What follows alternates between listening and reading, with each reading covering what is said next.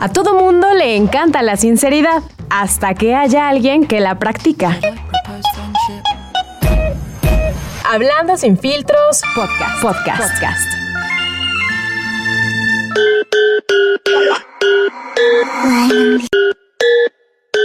Cierra los ojos y pon la mente en blanco.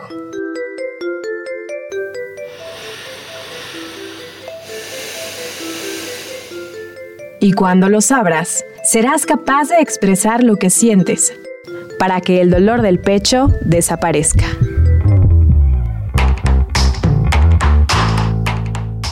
La vida no siempre es como nos han contado. Atrévete a cuestionar tus creencias. Hablando sin filtros. Should I propose friendship?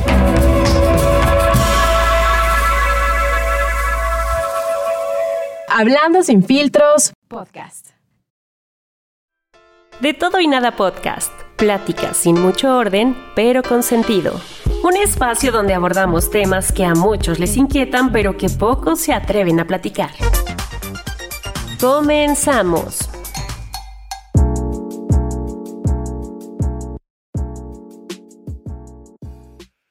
Bienvenidos amigos a su podcast favorito de todo y nada. Esta semana tenemos aplauso.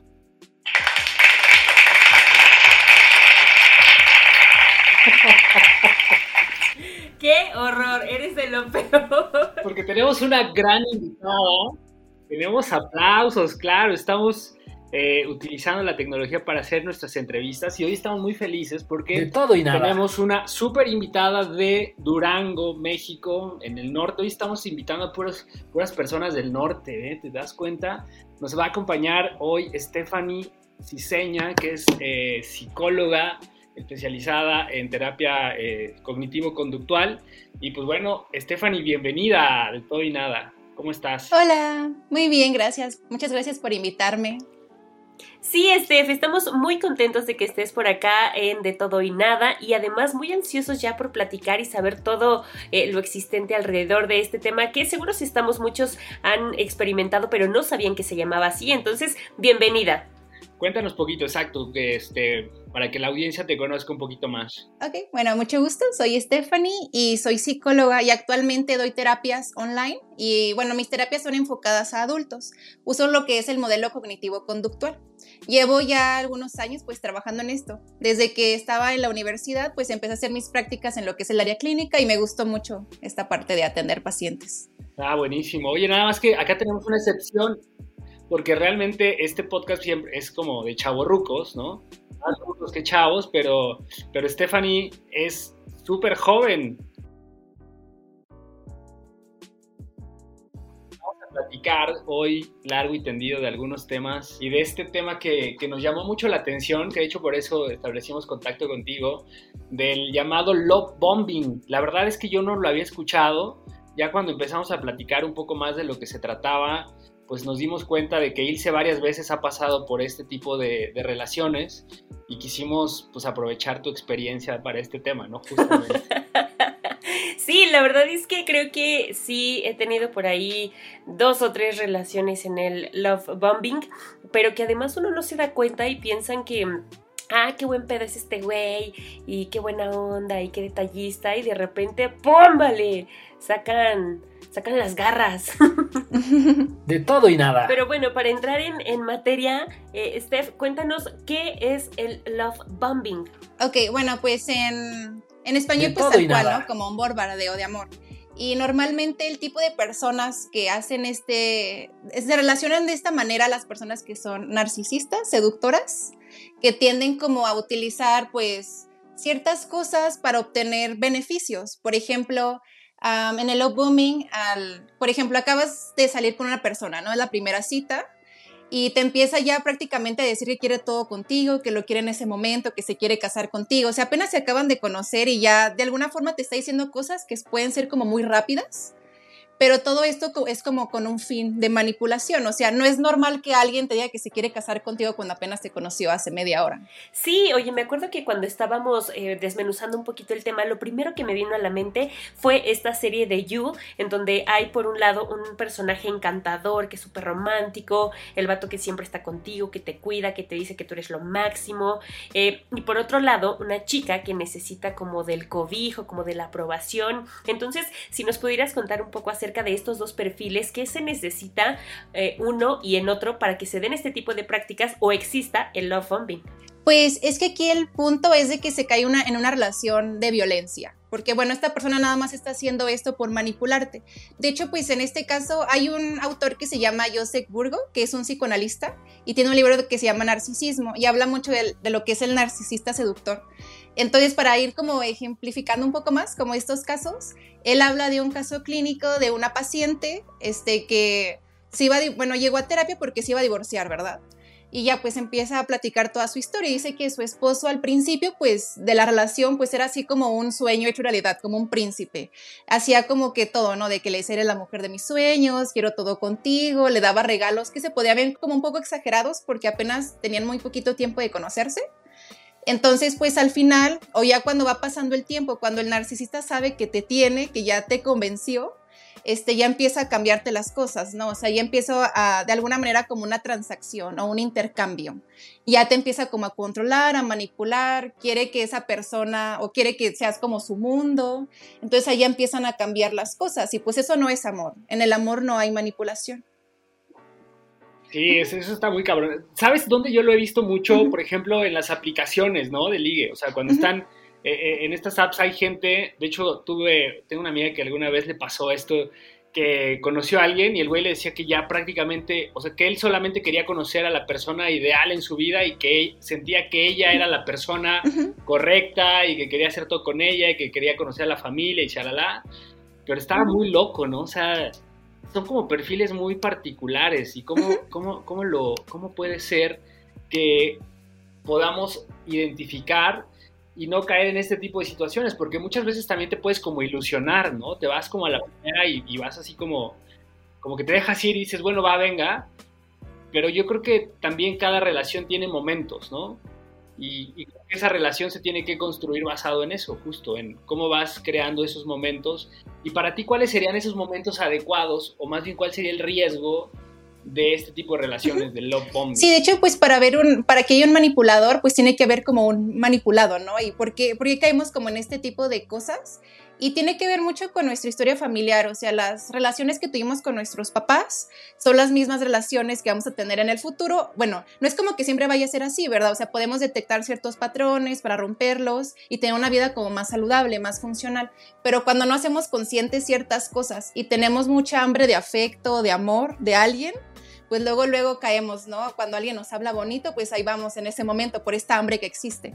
Y también pues tiene que ver que este tipo de personas, estos narcisistas, pues no están respetando tus límites, porque pues ya te están diciendo que quieren, que quieres que sea prácticamente como el papá o la mamá de tus hijos cuando apenas te conocen y ni siquiera te lo han preguntado, o sea, no saben qué es lo que tú quieres. Se basan más bien en lo que ellos quieren en ese momento para obtener algo de ti pero tiene que ver mucho con, la historia familiar para que una persona caiga así. Y por otro lado, el narcisista, ¿no? ¿Por qué a una persona actuaría de esa manera? Porque alguien quiere manipular a alguien.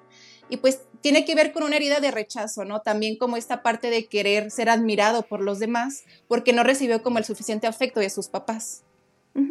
Son como ambos extremos. no, fíjate que, o sea, esto que, mencionas hay muchas personas con este perfil, ¿no? Este perfil narcisista que de repente, eh, pues, no sé, no sé, es, a veces difícil identificarlos porque suelen ser personas que de entrada parecen muy empáticos, muy afables, eh, que se preocupan por ti y demás, pero que en el fondo siempre buscan justo eso, ¿no? El halago, el que pues, yo soy más que tú, ¿no? O sea, nunca puedes como, como, como que alguien pueda ser más que ellos. Tiempo están buscando este tema de, pues, no sé, de, que alguien los reafirme en, las cosas que creen que son, ¿no? Y es peligroso, pero, pero ¿tú crees que nada más pasa con, los narcisistas? O sea, ¿no crees que de repente también vienen temas de, pues a lo mejor de una persona, como bien lo decías, que tiene una baja autoestima, o que no se conoce a sí mismo. Nosotros hablamos mucho de este tema de idealizar el amor, ¿no? De este romanticismo excesivo. Y de repente también estas expectativas que te creas cuando a veces estás esperando que siempre te digan cosas bonitas.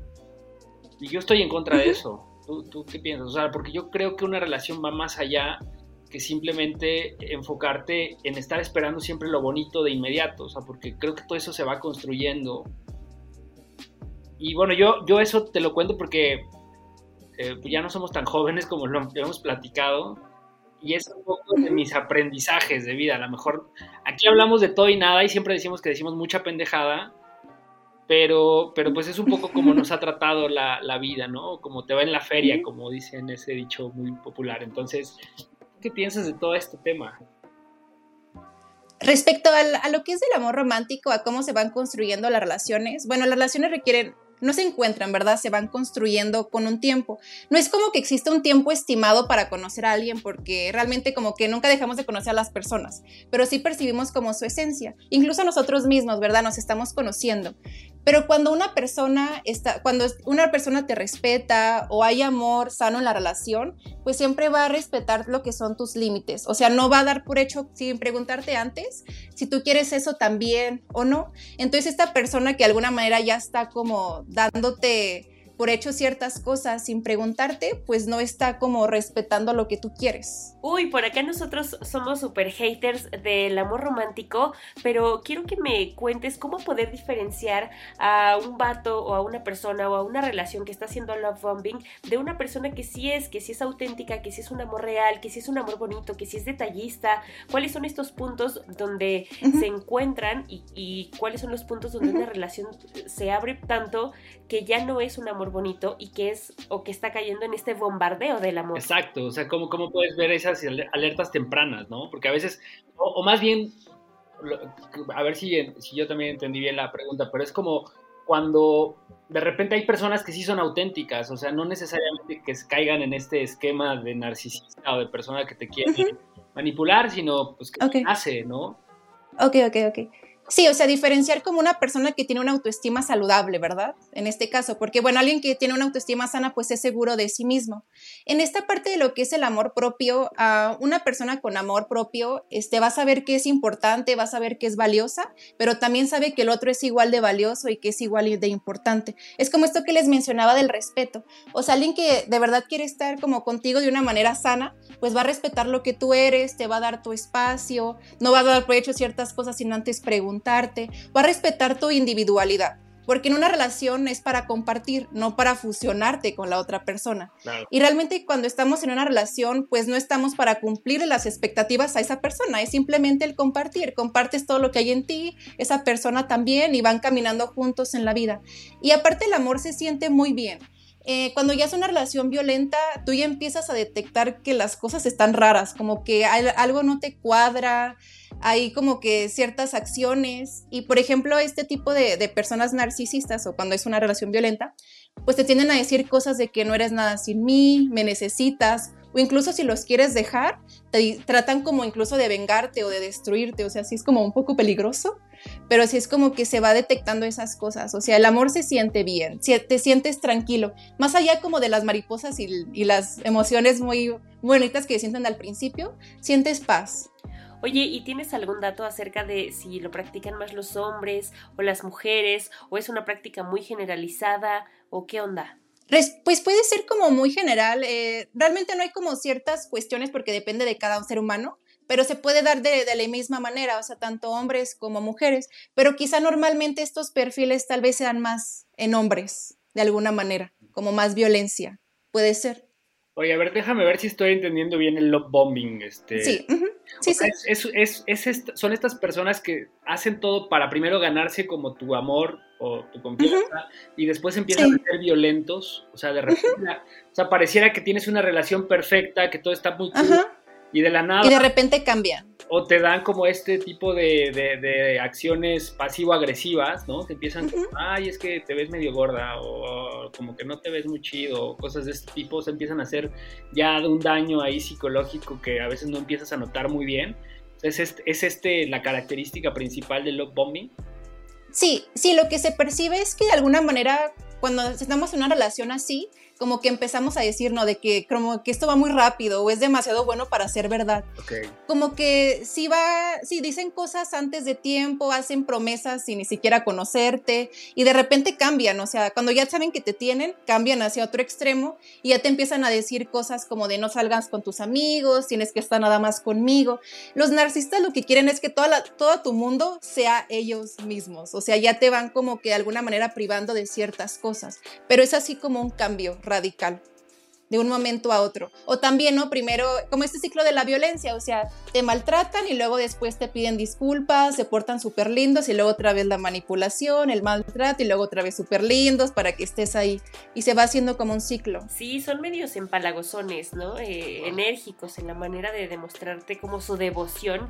Y es un poco extraño. Ahora que los describes, la verdad es que sí, sí creo que he tenido mm, por ahí una relación y fue muy extraño porque mira, de, de alguna manera... Eh, o al inicio él como que me elogiaba mucho y me echaba muchas flores y tú y acá y allá y eres lo máximo y la chingada. Pero a los pocos días me criticaba con todo, se iba durísimo, duro y a la cabeza entonces a mí me confundía bastante, o sea, yo no sabía si sí le gustaba, si no, no sé, pienso que tal vez el narcisista como que equilibra bastante bien la onda de elogiarte, pero tampoco, pero no mucho para que no te la creas del todo. No escuché la última parte, la última que dijiste. Sí, lo que decía es que ya tuvo eh, que esta relación, que a veces son, que te dicen cosas chidas, pero al otro día te salen con cosas de que no, no eres tú, eh, o sea, o te critican de todo, o cosas muy, muy puntuales así de, de, que van y vienen, ¿no? En, en, sus lagos, pero también en sus críticas. A mí, ¿sabes lo que me salta también? Y yo creo que, que el problema es tanto del narcisista, pero también de la persona que está con un narcisista, porque al final, no sé qué opines, pero yo creo que todos tenemos momentos en el que pasamos, pues la cagamos, ¿no? O sea, que nos entregamos de más, o que hacemos, o que dejamos de hacer algo, o que incluso tenemos comportamientos narcisistas. O sea, yo creo que todo el mundo tiene cierto perfil narcisista o ciertos momentos de tu vida en donde, donde tiendes a, a, mostrar más esta parte, pero creo que también de, o sea, no es solamente de, una ida, ¿no? Sea, creo que aquí también el problema es cómo tú aprendes a identificar señales, como bien dices, que no van bien. O sea, pues en una relación, identificar esos momentos y lo que te haga sentir bien, ¿no? Y cómo pones, creo que también aquí viene el tema de poner frenos. Poner límites a tiempo. Exacto, o sea, cómo empiezas a marcar y empiezas a negociar, porque pues aquí también viene el tema de las relaciones humanas, o sea, porque estas personas pues tienen muchos, muchos issues, ¿no? Y luego hemos hablado, o sea, muchas incluso les cuesta trabajo aceptar que tienen un problema y no van a terapia. O sea, yo no sé cuál sea, no sé si tú tengas como estadísticas de cuál es la, en, en México la cantidad de personas que van a terapia o que aceptan ir a terapia, porque creo que todavía es como un medio tabú el que acepten ayudarse, ¿no? Yo digo que todo mundo debería tomar terapia, por, lo que sea, o sea, que platiques con un terapeuta y que identifiques algunos comportamientos que no están bien en ti, porque creo que todos tenemos ciertos traumas en mayor o menor medida que nos han marcado, que nos definen, pero que no necesariamente tendrían que limitarnos hacia futuro, ¿no? Un poco estas charlas justo van en ese sentido, ¿no? ¿Cómo, aprendemos a identificar estos problemas que, que, que, que existen en la sociedad, que tenemos viviendo y, que nos vamos a enfrentar a ellos constantemente, pero que siempre hay alternativas, ¿no? Y es como un tema de, de cuestionarnos desde una perspectiva de un pensamiento crítico y decir, a ver, ¿esto está bien o está mal? No sé si el love bombing en algún momento también sea bueno, ¿no? ¿Qué, qué, aspectos positivos podrían existir en el love bombing, por ejemplo? Ay, no mames. Yo siento que no puede haber nada positivo en el love bombing. Yo, yo así lo creo, pero pues por eso está nuestra experta, ¿no? Eh, creo que los... No, no estoy segura si haya como en sí como aspectos positivos, tal vez como esa euforia que se puede sentir al principio, ¿no? De, de la relación. Porque como que todo está muy bonito, todo es como un cuento de hadas, pero como que esa idealización después se va. Aquí más bien pues estamos hablando de una relación como de violencia, entonces creo que no hay tantos como beneficios en sí que se puedan obtener, a menos la persona, ¿no? Narcisista, de alguna manera sí los está obteniendo para sí. Oh, bueno, respecto a eso que mencionabas, como de ir a terapia y cómo te puedes dar cuenta, eh, realmente aquí estamos hablando también como de un extremo, porque todos podemos tener un narcisismo que puede ser saludable, ¿no? Que nos puede ayudar como esta parte de, bueno, soy una persona valiosa, este, merezco lo mejor, pero como que tienes tus límites, o sea, sabes que eres valiosa, pero sabes que el otro también es valioso, que es importante, que, lo, que es importante respetarte a ti, respetar al, al otro, pero aquí ya estamos como en un extremo en el que ya la persona ya está manipulándote para obtener fines para sí misma y no le estás interesando. O sea, es como un tema de yo te doy y luego te voy a cobrar todo ese esa atención que te di de más. Ahora me lo debes. Híjole, qué, qué, qué, complicado, ¿no? O sea, no, no lo imagino porque se me hace muy... O sea, sí está muy enfermo, la neta es como... O sea, pero sí. Pero, pero, pero Steph, no, no, pasa, o sea, eso pasa mucho en las relaciones normales, o sea, cuando empiezas con alguien, y que creo que a veces no nos, no nos no sé, a lo mejor también cuando estamos más chavos, siempre tratamos de hacer planes con tu pareja y generalmente se vuelve un círculo en donde solamente haces planes con tu pareja y de repente empiezas a cuidar a los amigos, a los familiares, etcétera, te empiezas a alejar de, tus demás círculos sociales y empiezas solamente a dedicar tiempo a estar con tu pareja. Entonces, ¿cómo, cómo, cómo poder, o sea, eso es sano, porque a veces es como, ni siquiera es que sea sano o no, sino te dan ganas de hacerlo, o sea, estás en esa euforia, en esa etapa del enamoramiento, en donde pues, tú, tú destinas todo tu tiempo para estar con esa persona porque lo disfrutas, ¿no? Y estás construyendo, así lo ves. Pero ¿cómo balancea? Sí, en esa que hasta donde ya no sería sano, ¿verdad? Como esa parte, porque sí, también creo que aquí es un punto importante tocar de que no tiene nada de malo esta parte de ser recíprocos en la relación. Porque bueno, si tú demuestras afecto a tu pareja, pues también esperas lo mismo para que exista una sintonía. Pero aquí ya estamos, bueno, lo bombing es como un extremo, ¿verdad? En una relación de pareja, o sea, se espera que ambos, este, de alguna forma, quieran, pues sí, que sea recíproco, pero esa persona sigue respetando tu individualidad y sigue respetando tus límites. Entonces, al principio una relación pues está como esta euforia, incluso se puede ver como un delirio también, ¿no? Porque ves, no ves los defectos de la persona, como que la, la idealizas mucho. Eso se puede dar. Pero aquí siempre es importante de que si tú tienes un amor propio, este, estás trabajando en ti mismo, en tu amor propio, tú sabes que tú tienes una vida aparte de la persona. Esa persona es, no es toda tu vida, ¿verdad? Ya cuando ya te estás fragmentando, cuando ya estás dándole todo a la persona, todo y nada. a ella no es saludable. Es como que estar bien contigo, amarte a ti para amar al otro desde una posición sana. No tienes que fragmentarte para estar con alguien. Eso ya no sería saludable. Es como sigue siendo tú, tu individualidad tu individualidad, tu vida y compartes eso que hay en ti con, la, con el otro. ¿Sí me explico? Sí, yo, creo mucho en, esta idea de pareja, ¿no? O sea, que al final la pareja, pues es eso, que, estás en un mismo nivel que la otra persona. Y, como decía nuestro amigo Vicente Herrera Galloso, este, el verdadero amor de tu vida eres tú mismo. O sea, yo creo que verdaderamente si tú no estás bien, no podrías esperar que la otra persona cubra tus propias necesidades. Es ahí donde fallamos mucho. Es que yo creo que no nos enseñan, Stephanie, ¿no? O sea, realmente yo creo, a ti, no sé si a ti te enseñaron a amar o si en, la carrera, en eso que estudias, les enseñan verdaderamente cómo amar y cómo tener relaciones sanas, porque creo que ese es el gran problema de la sociedad. No sabemos cómo relacionarnos en, en relaciones afectivas, ¿no? Sí, sí, es que como que nos enseñan mucho estar para los demás, ¿no? Como ayuda a los demás, este, respeta a los demás, pero como que no nos dicen respétate a ti mismo, valórate tú, como que normalmente, igual esto son como cuestiones culturales, ¿no? Como ver más hacia el otro que hacia ti mismo. Y a veces como que se puede malentender, ¿no? Que si te ves a ti mismo, si te pones como prioridades como si fueras egoísta, pero no es así, o sea, cuando tú estás bien contigo, cuando te amas a ti, porque bueno, la única persona que va a estar contigo toda tu vida, pues eres tú, ¿verdad? O sea, nada, de alguna manera las relaciones pueden ser como un poco ah, de incertidumbre porque nada te garantiza que esa persona va a estar siempre. Entonces siempre es como importante pues cultivar una relación sana para cuando queramos tener pareja no hacerlo por necesidad, hacerlo porque quieres compartir todo eso que hay en ti con otra persona. Y cuando tú estás bien contigo, atraes a una persona que también está bien consigo mismo o eliges desde un mejor lugar, ¿no? O sea, si ves a alguien, alguien que te quiere hacerlo booming, que luego luego a la, primera cita ya te dice que se quiere casar contigo, una persona sana pues va a decir, ah, chis, o sea, está raro, ¿no? Como que esto es demasiado y va a poner ahí un límite y pues no, pues sí, no, no le va a dar entrada a esa persona. Cuando nosotros le damos entrada a alguien como que está bombardeándonos de amor, es porque tenemos como esa necesidad de afecto. Entonces, como que con la primera persona, ¿no? Es tener como hambre de amor.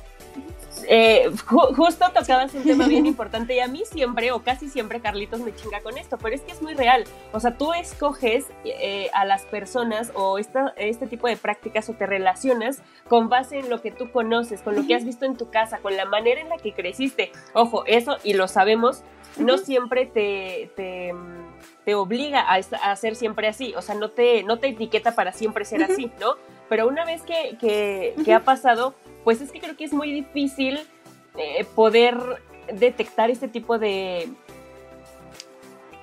de, prácticas, ¿no? Incluso cuando nos dabas las características de las personas que hacen love bombing y que en, una percepción muy personal tú crees que son más los, los vatos, los hombres quienes las hacen, creo que es importante que hagamos un ejercicio si es que de manera personal nosotros también lo hemos hecho para manipular a la otra persona, ¿no? Como te doy, te doy, te doy y siempre estoy para ti y con eso estoy esperando que tú de vuelta me des algo. Por ahí dicen que, que no es necesario, ¿no? Los que, que, tienen en una onda muy idealizada al amor, que no es necesario que des algo para recibir, pero yo creo que, que está bien que esperes recibir algo de las personas, ¿no?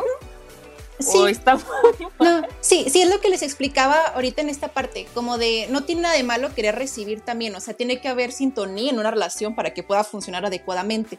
Pero aquí estamos hablando de que la persona narcisista va a querer que tú seas su mundo, o sea, lo está haciendo para que tú seas el mundo de esa persona, ¿sí me explico? En cambio, una relación saludable, eh, hay reciprocidad, este, hay sintonía, pero esa persona va a respetarte a ti, tu individualidad, lo que tú quieres y va a compartir contigo, no va a querer que te conviertas en su mundo.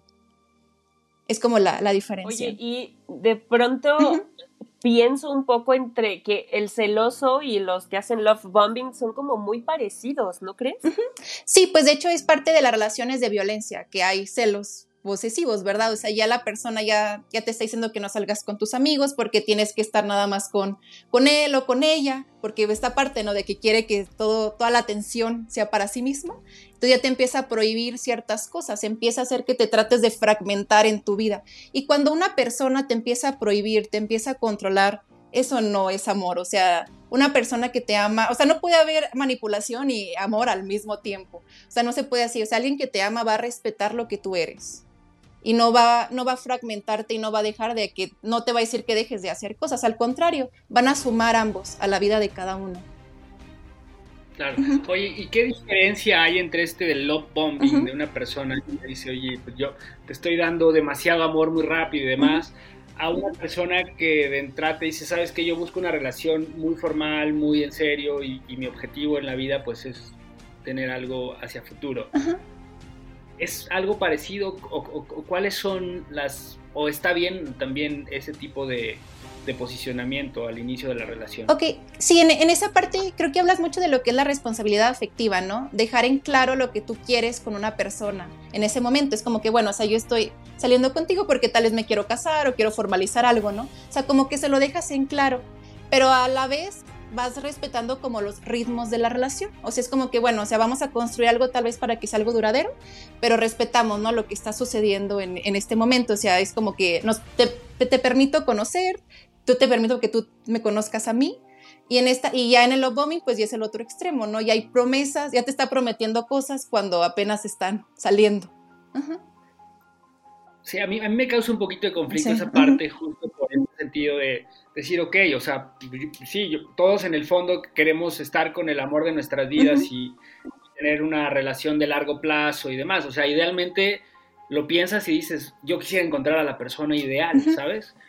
Pero, pero pues cuando te vinculas con alguien, pues empiezas a ver cosas que te laten y dices, hoy me gusta estar contigo por esta situación y pues, me la paso chido estoy totalmente de acuerdo en términos de, de, responsabilidad afectiva, porque creo que eso es clave también, ¿no? Decir, hoy me siento así, o sea, no sé si mañana cambie, hoy me siento muy bien contigo, puede ser que mañana pues, pues, ya no, pero, pero ser claros en ese, en ese posicionamiento que tú tienes con la pareja. Pero a veces hay, hay personas, y yo he conocido algunas chicas sobre todo que quieren como ya formalizar y casarse y, y entonces dicen, no, pues es que pues este güey no, porque no siento que, sea, que vaya a ser el papá de mis hijos, por ejemplo. Y se pierde la oportunidad de una bonita relación, ¿no? Sí, como por adelantarse. Pues es que no lo sé, o sea, a veces estás con estas expectativas de quiero encontrar a la persona correcta y entonces si este güey no tiene estas características y de repente van con un vato que según ellas tienen las características adecuadas, se casan y se divorcian al año. Sí, eh, en esa parte tiene que ver mucho de que, bueno, el amor de tu vida pues eres tú mismo, ¿verdad? Y la persona ideal para nosotros, la persona que hemos siempre estado buscando, pues somos nosotros mismos, no es alguien más. Entonces, Ah, cuando de inicio ya queremos como adelantarnos a muchas cosas cuando apenas conocemos a la persona, pues ahí habla como de esta necesidad de afecto que tenemos, ¿no? Como de que te tienes que casar conmigo o tienes que darme esto, tienes que darme el otro, como demasiada, como demandar mucho a la pareja. Entonces ahí es como que una falta de afecto de esa persona es como que en una relación es de que, bueno, esta parte de la responsabilidad afectiva, o sea, tú le dejas claras las cosas a la persona, ¿no? De, del por qué estás en la relación, pero pues no la obligas, no la forzas a que se quede contigo, o sea, nadie está obligado a quedarse con nadie, es como que, bueno, estamos juntos ahorita, pero si tú ya no te sientes de gusto conmigo, tú te puedes ir, o sea, eres libre de irte. De todo y nada. ¿Sí me explico? Yo soy libre de irme de la relación. Hay libertad. Claro, y lo que tú decías, ¿no? Por ahí de pronto tener estos como radares donde, híjole, algo ya no me está latiendo, no me gusta que todo el tiempo esté como elogiándome demasiado, porque en realidad nadie somos así, ¿no? Como, como dioses, pues para eso están otro tipo de figuras que puedes adorar.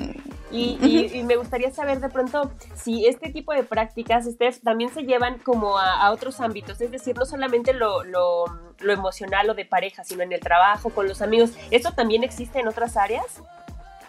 Sí, de hecho, este, cuando estoy investigando un poco más del tema, esto se empezó a utilizar también en lo que fueron las sectas, como que ahí en, el año de los setentas, ¿no?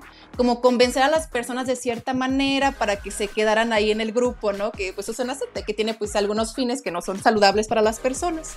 Entonces se puede dar tal vez como, bueno, ahí investigué como que sea más en ese ámbito, que fue de donde salió el término de las sectas en Estados Unidos. Ah, buenísimo. ¿Sabes también en qué pensé ahorita? Digo, no sé, igual estoy muy pendeja, pero pensé en, esta onda que tenía Gloria Trevi con, con, Sergio Andrade, ¿sabes? En esta onda de que tú eres la mejor voz y la chingada y de pronto, ¡pum! Vale, o sea, el güey además de, de hacer love bombing era una gente muy extraña, ¿no? Pero otra de las características es que la persona que hace love bombing también puede ser como como estar interactuando con más chicas a la vez o con más hombres en dado caso que sea mujer. Eso se puede, se permite. Sí, sí, es que de hecho la persona que hace la bombing realmente no le importa, o sea, no le interesa, solo quiere que tenga, solo quiere tu atención para que lo laves para que lo adores, o, o la adores, ¿verdad? Dependiendo de si es hombre o mujer. Pero, o sea, sí lo puede hacer con muchas personas. Es como esta parte de que cuando una persona es muy celosa contigo, muy controladora, de que no quiere que hagas ciertas cosas, probablemente esa persona está haciendo eso, pero no quiere que tú lo hagas para tenerte ahí. Entonces se puede dar como esta parte, o sea, que lo hace con varias gente. Y, puede ser también este caso de las personas que le llaman los enamoraholics, o sea que todo el tiempo quieren tener este rush de estoy enamorado y quiero... De lo bonito. También puede confundirse o caer en ese, en ese punto en donde empiezan una relación, dan todo, se aburren muy rápido y entonces saltan a otra o en paralelo están como con dos o tres y están enamorando, o sea, como con este afán de como deporte, ¿no? De enamorar por deporte. Sí, sí, tiene que ver mucho con esta parte de que a veces nos dan como la creencia de que cuando tú tienes pareja ya tu vida se va a solucionar y así, ¿no? Y, realmente no es así, o sea, nadie nos puede hacer felices. Entonces, por ejemplo, si tenemos la creencia de que el otro nos va a hacer felices cuando entramos en una relación y nos damos cuenta que eso no, sucede, ¿verdad? Pues cambiamos, no vamos como de persona a persona a ver quién nos da eso que necesitamos. Cuando el único que puede llenar tus vacíos, pues eres tú mismo, no otra persona. Entonces por eso puede ser como esta parte. Tiene nada de malo querer estar en pareja. Hay gente que como que prefiere estar en pareja, pero siempre es importante saber identificar desde qué lugar te estás relacionando, desde compartir algo con alguien o desde la necesidad. Buenísimo. Oye, ¿nos, nos cuentas ahora un poquito de eh, cómo detectarlo? O sea, tienes por ahí algunos tips, ¿no? Me imagino, como de, güey, si está pasando esto, esto y esto, es muy claro que algo no anda bien. ¿Qué, qué nos pudieras decir, Esther? Sí, que cómo identificarlo, a ver si nos puedes dar como el paso a paso y al principio nos decías que, que generalmente son personas que se van muy rápido en la relación, ¿no? Que, que ya quieren todo de inicio. Pero aparte de eso, ¿hay algunos otros comportamientos que, podamos identificar? Sí, en esta parte pues es como la adulación excesiva, ¿no? Que te, te adora demasiado, te dice que eres la persona perfecta, que eres su alma gemela, que están destinados a estar juntos, que tienen que estar toda su vida juntos, que es la persona que siempre había estado buscando, cuando ni siquiera te conoce, o sea, porque bueno, o sea, por ejemplo, si ya llevas años de conocer a, algunos meses, ¿no? De conocer a una persona y le dices que pues eres la persona que he estado buscando, pues ahí es diferente porque ya se conocen. Pero aquí es el otro extremo, ¿no? O sea, llevan la primera cita y ya te está proponiendo matrimonio, ya está planeando vacaciones contigo, su boda. Había, había un caso de una, de una chica que, bueno, el chavo le decía, llevaban un mes de novios y ya tenía todo planeado hasta qué escuela iban a ir sus hijos, dónde se iban a casar, o sea, ya como que ya todo este extremo de las, de las cosas. O sea, es como que ahí puede ser como que muy relativo que es rápido o que es lento, pero lo que sí no es sano es que alguien ya te diga que quiere todo cuando no te ha conocido bien, ¿no? O sea, tal vez no sería como tan creíble eso. No hay como un fundamento para decirlo. A veces sí te enamoras demasiado. A mí sí me ha pasado un par de veces.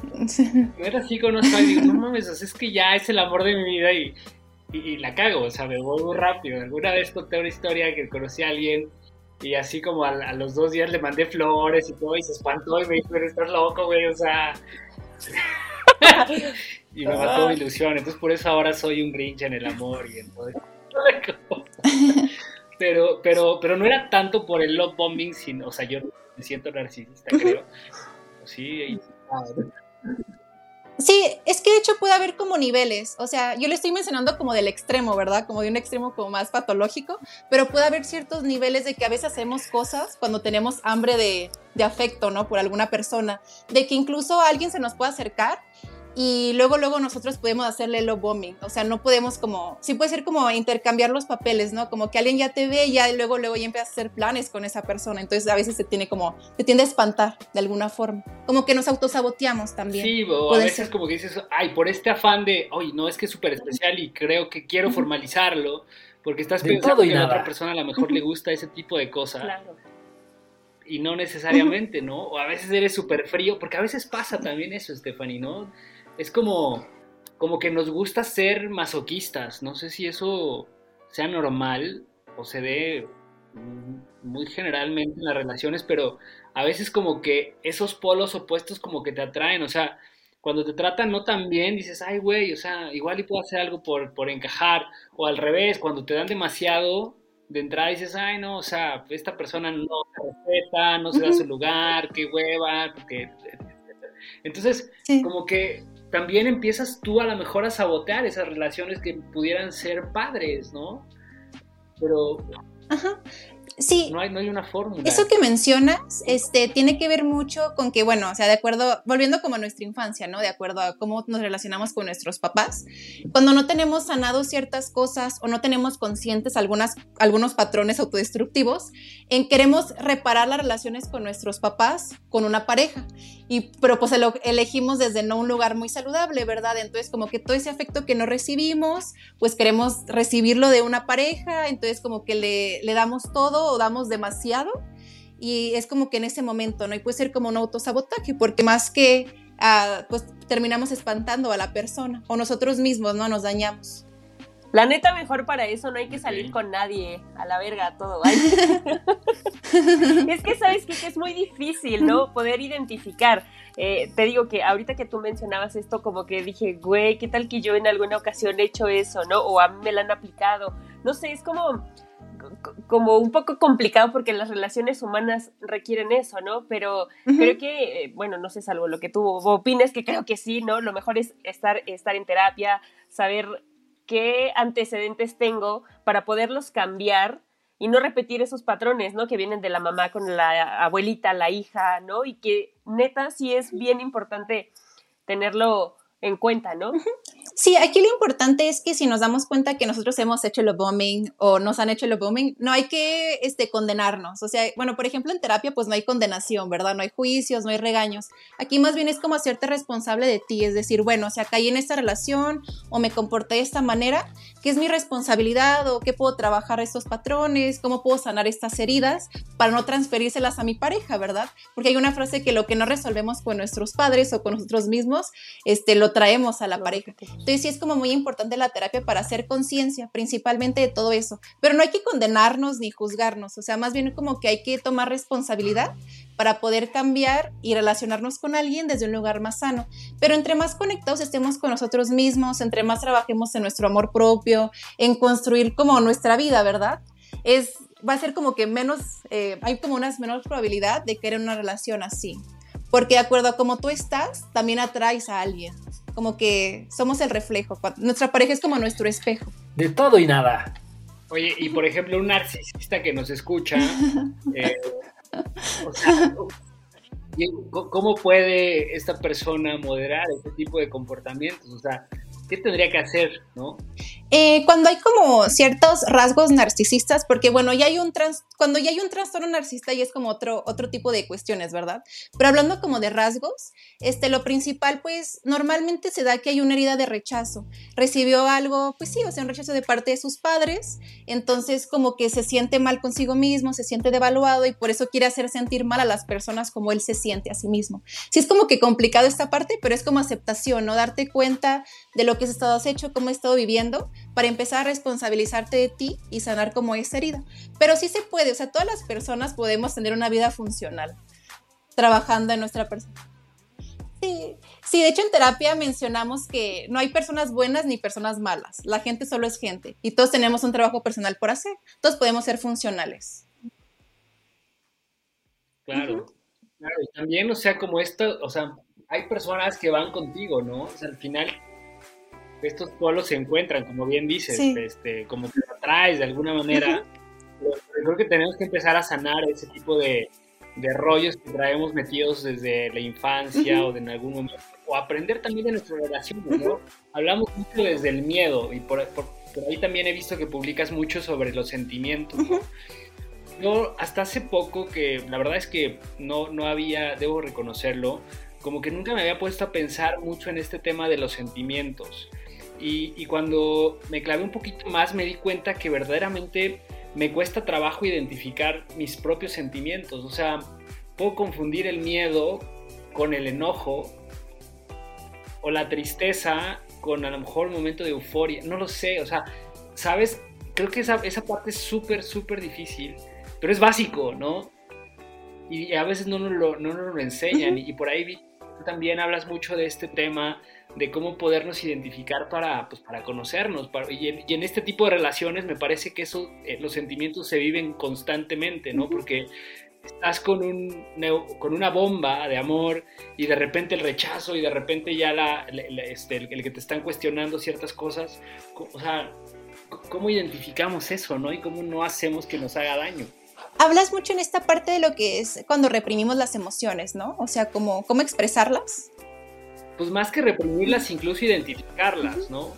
Porque te digo, yo la verdad me di cuenta que no sé identificar claramente lo que estoy sintiendo, o sea, reconocer entre una emoción y otra, ¿no? Es más, vamos a hacer un ejercicio. Dinos, por favor, cuáles son las emociones básicas en el ser humano. Bueno, está lo que es la alegría, lo que es el miedo, lo que es la tristeza, este, la sorpresa, el disgusto, el enojo, son como las primeras, las básicas, de ahí hace como que se pueden ir desglosando más.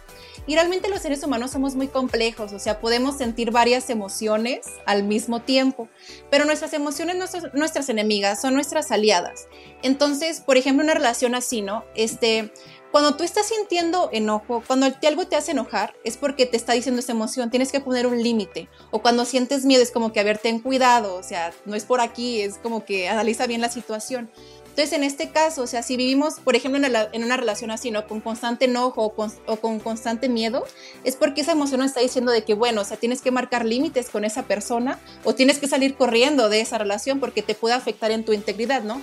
¿Qué es lo que hace el miedo? O sea, nos ayuda a sobrevivir, nos ayuda como que a, escapar de ciertas situaciones para mantenernos a salvo. Ahí es importante identificar que el miedo no sea imaginario, ¿verdad? Pero en este caso aquí no es imaginario, está pasando como algo palpable. Claro, porque por ejemplo, a veces podrías confundir miedo con enojo, ¿no? O sea, a veces estas personas que son muy coléricas y demás, está enojado, pero en el fondo probablemente lo que tiene es miedo y lo expresa de una manera como defensa y entonces muestra un enojo y, parecería que en realidad es enojo, pero en el fondo es miedo. Sí, sí, de hecho eh, el enojo como que hablando de cuestiones ya sociales, ¿no? Por ejemplo, en los hombres el enojo puede estar como más socialmente aceptado o la tristeza en las mujeres. Y muchas veces los hombres pueden estar tristes, pero como que a veces se asocia con debilidad cuando no tiene nada de malo estar triste, es algo natural, pero así lo asocian la cultura. Prefieren como que enojarse, ¿no? O imponer ciertas cosas, pero en el fondo también pueden tener tristeza, como que se esconde una emoción aún más primaria. Una persona que trata como de herirte o de lastimarte es alguien que está herido también. Es como que damos lo que somos. Uy, claro, tienes toda la razón. A veces creo que conocer perfectamente nuestros sentimientos nos ayuda mucho para ser asertivos a la hora de, expresarnos. Eh, de pronto a mí me cuesta mucho trabajo eh, poner límites y, y, decir que algo no me gusta cuando no me está gustando y cuando lo he hecho me siento mal. ¿Cómo puedo ser una persona que comunique mejor lo que quiere sin sentir culpa después. ¿Cómo manejas la culpa? Sí, creo que tiene que ver, eh, a veces nos podemos sentir mal cuando ponemos límites porque como que no nos enseñan a decir que no, como que normalmente tenemos que estar cediendo, ¿no? Obedeciendo personas. Y realmente pues no, no es del todo saludable eso, ¿verdad? Entonces aquí es primeramente de que si tú detectas que la relación algo ya no está funcionando adecuadamente, o sea, la persona no te está respetando, pues decirlo desde, desde ti, desde tu percepción. La asertividad es responsabilizarte de, ti mismo, es como mencionar, ¿no? O sea, yo me estoy sintiendo de esta manera porque percibí que hiciste esto, esto me hizo sentir así, como que hablas desde ti misma y no culpas a la persona. Porque un lenguaje acusatorio es cuando le dices que tú eres, tú eres esto, tú me haces enojar, tú eres aquello. Eso es acusar. O sea, eh, asertividad es como hablar desde tu percepción, desde lo que tú sientes. Y enojo, cuando te sientes enojada, tampoco es sinónimo de explotar. O sea, puedes expresar tu enojo de una manera asertiva diciéndole a la persona cómo te estás sintiendo en la situación. Pero en este caso, como una relación violenta, lo más adecuado es sal corriendo, o sea, porque ya la, otra persona está entendiendo tus límites, mejor sal. Ya deja el gañán, Nilce. ya sé, oigan, hagan cadena de oración para que deje de relacionarme con gañanes.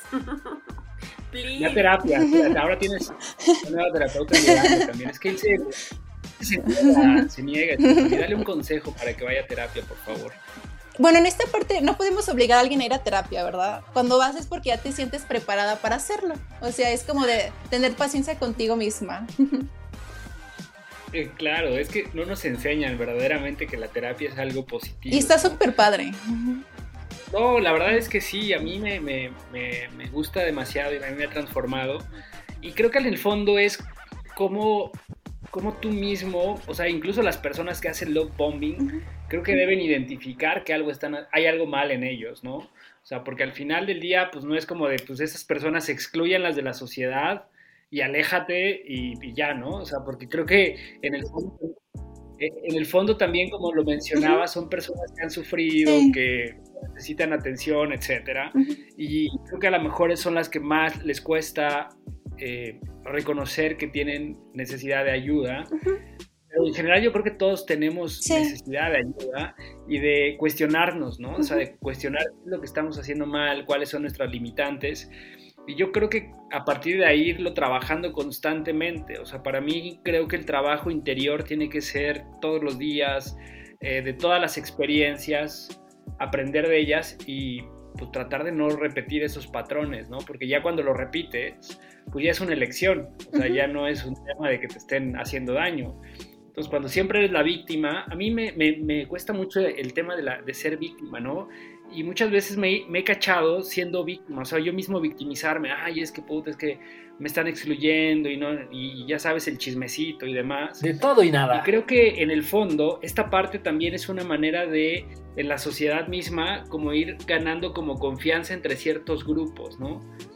Y a veces tienes que reconocer que no puedes encajar en todos, o sea, pero tampoco eso tendría que afectarte en tu día a día. O sea, tienes que ser lo más auténtico posible para crear estos vínculos afectivos que verdaderamente te transformen y te generen ser una mejor persona. Y si en, algún momento no encajas, pues tienes que reconocer que no va ahí y pues la otra persona se lo pierde y listo, ¿no? Pero tienes que avanzar.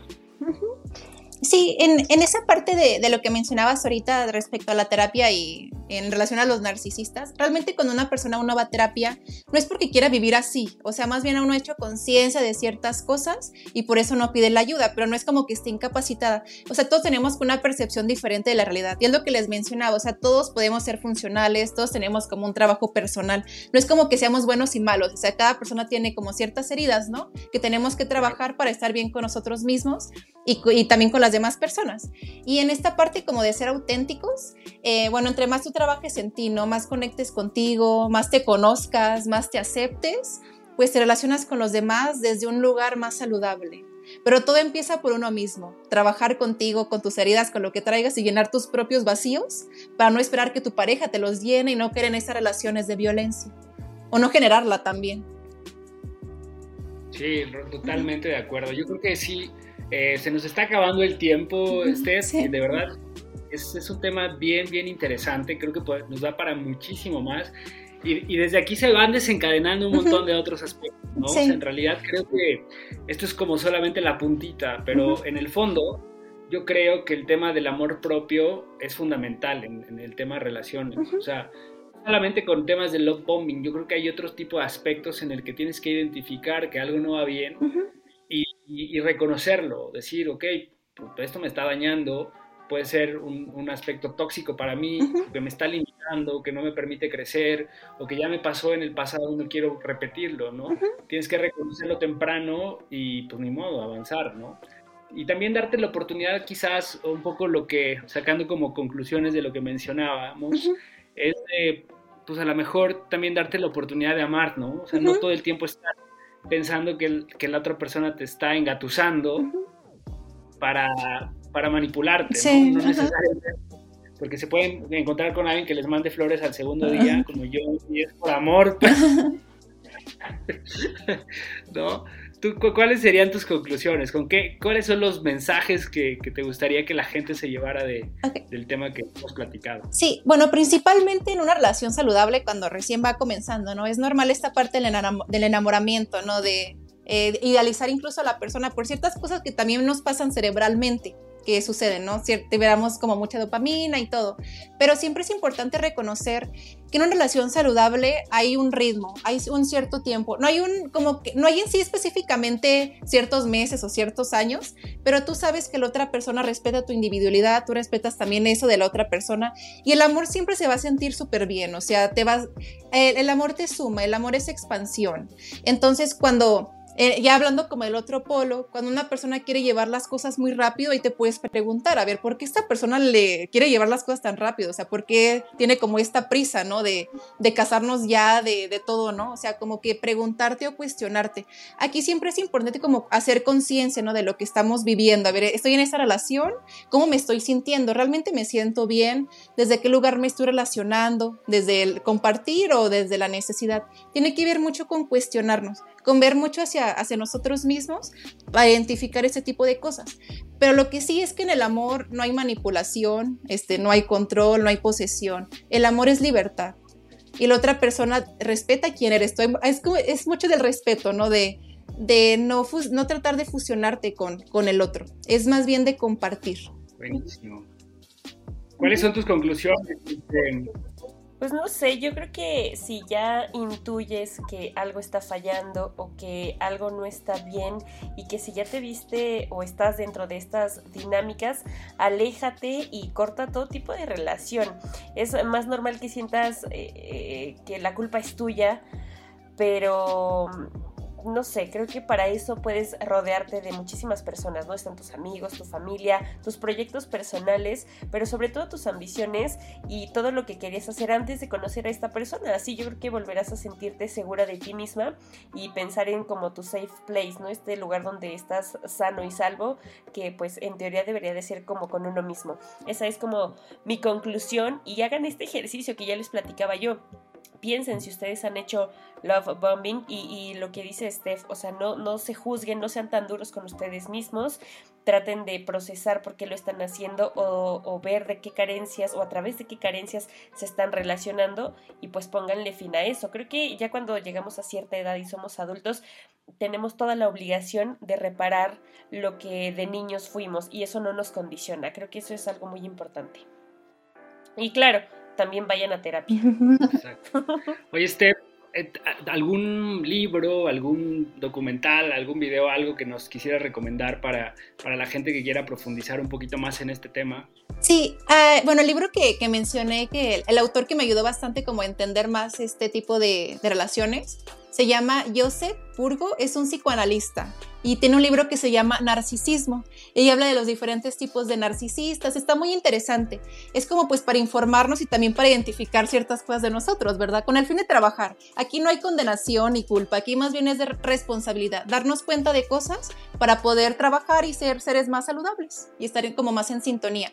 Y también pues hablando como más de autoestima, este, para trabajar en esta parte, eh, los libros del psicólogo Walter Rizzo, el de Enamórate de ti, también es, es muy bueno les recomiendo como esos dos. Buenísimo, muchas gracias. ¿Y en dónde te pueden consultar? Nos decías que también das eh, consulta online y demás. Pásale a, nuestra audiencia ahí tus, tus redes, tu teléfono ahí para que te puedan contactar y agendar este, una cita virtual. Sí, Con la gente de Durango presencial también, quizás. Sí, claro. Este, bueno, mi es, estoy utilizando ahorita Instagram, de ahí, de, ahí se pueden comunicar conmigo. Este, mi Instagram es SIC Stephanie Cicena. Así tal, bueno, es con S y con PH. Mi nombre como que no se escribe igual como suena, pero es SIC Stephanie Cicena. Órale, va, buenísimo. Pues Muchas gracias a ustedes. Para que te puedan seguir, se puedan poner en contacto contigo. Y de verdad te agradecemos muchísimo, Steph, por este tiempo. Un, un gusto haber platicado contigo te, admiramos y, nos da mucho gusto que sí, súper chavita, la verdad, y vas eh, este, pues distribuyendo todos estos contenidos que está padrísimo, ¿no? Para que la gente se empiece a, conocer más. Creo que es algo fundamental como dices, perder el miedo de ir a terapia, ¿no? Que no es algo malo, perder este tabú de que si voy a terapia es porque tengo, estoy loco, tengo algún tema y pues qué van a pensar de mí ni nada. O sea, es, creo que la gente más sana es la que acepta ayuda y, es un proceso de mejora. Ay, Steph, muchas, muchas gracias de verdad por haber eh, aceptado la invitación. Aquí un poco de las maravillas que están ocurriendo con esta pandemia, que podemos hacer contacto a muchas partes de la República, con gente especialista, con gente joven, con gente que tiene algo que decir y con gente que siempre tenga algo que aportar para nosotros. De verdad, te mandamos un abrazo, amor en forma de podcast y muchas gracias por tu participación. Muchas gracias a ustedes por invitarme, estuvo muy padre este espacio. gracias por hablar de, permitir hablar de estos temas. Y creo que como algo, algo final, tal vez, como esa parte de las relaciones, es que siempre hay que confiar como en nuestra parte intuitiva, ¿no? Cuando algo no está bien, nuestro cuerpo nos empieza a avisar. Entonces, como que cuando algo se está sintiendo como extraño, pues permitirnos hacer esa introspección para saber, ¿no? Qué decisión tomar. Sería como esa, eso último.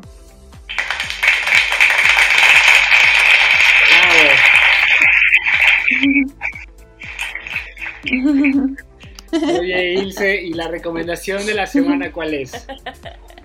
Sí, oigan, pues ya saben que como cada semana no puede faltar nuestra recomendación musical y ahora me voy a ir con Jungle porque eh, hace algunos días por ahí este colectivo británico que por acá nos encanta y del cual somos bien fans sacaron su nueva producción y justo tienen una canción que a mí me despeina durísimo. Les voy a recomendar Goodbye My Love y en general todo el disco está bien, bien bueno. Buenísimo, ahí les dejamos un cachito, está súper bueno este, esta semana, ¿no? Lo liberaron, tiene poquitito.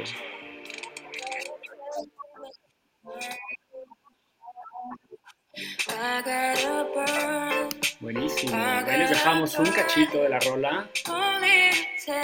Y también el enlace. Y les dejamos también nuestro playlist para que nos sigan en Spotify. Síganos en nuestras redes de Todo y Nada Podcast. Y pues bueno, sin más, nos despedimos y nos escuchamos la siguiente semana con un capítulo más de Todo y Nada. Les mandamos mucho amor. Chao. Güey, ya se acabó la terapia de la semana. A la chingada.